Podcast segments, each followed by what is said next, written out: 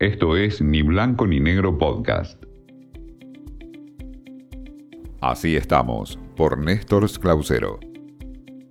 Hoy les traigo el trabajo que presentó Voces del Sur, que dio a conocer el informe Sombra 2019, que detalla las agresiones a la prensa en la región la libertad de expresión, libertad de prensa y acceso a la información hacia una agenda del 2030 tiene como título central esta organización que nuclea a varias instituciones que defienden los medios de comunicación y el trabajo periodístico dentro de América Latina y también en Estados Unidos. La red Voces del Sur cuenta en la Argentina, entre otros, con la adhesión de FOPEA, el Foro de Periodismo Argentino, que es su representante. Y ese informe, denominado Sombra sobre el 2019, por segundo año, este reporte documenta y analiza de manera independiente las situaciones del Objetivo de Desarrollo Sustentable para garantizar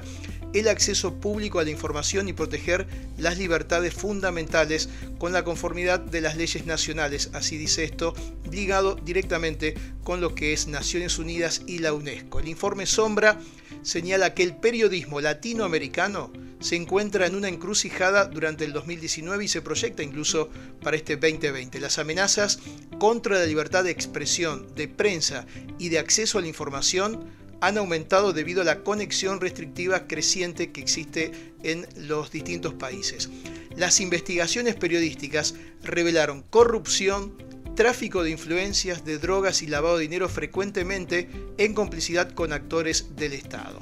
El informe remarca que en Honduras, Venezuela y Nicaragua el abuso sistemático de las instituciones públicas impone un estado no oficial de censura, incluyendo el encarcelamiento de periodistas, la creación de leyes para limitar la libertad de expresión y las restricciones para el acceso a los recursos claves. En países como Bolivia, Ecuador y Guatemala, la inestabilidad social y política resultante de las protestas masivas han puesto en jaque los derechos humanos, incluyendo la protección a los periodistas. Y sobre la realidad de Argentina, se hace referencia en este informe de Voces del Sur al país y a Brasil, en donde dice que la violencia contra periodistas y medios de comunicación no se ha materializado en ataques sistemáticos,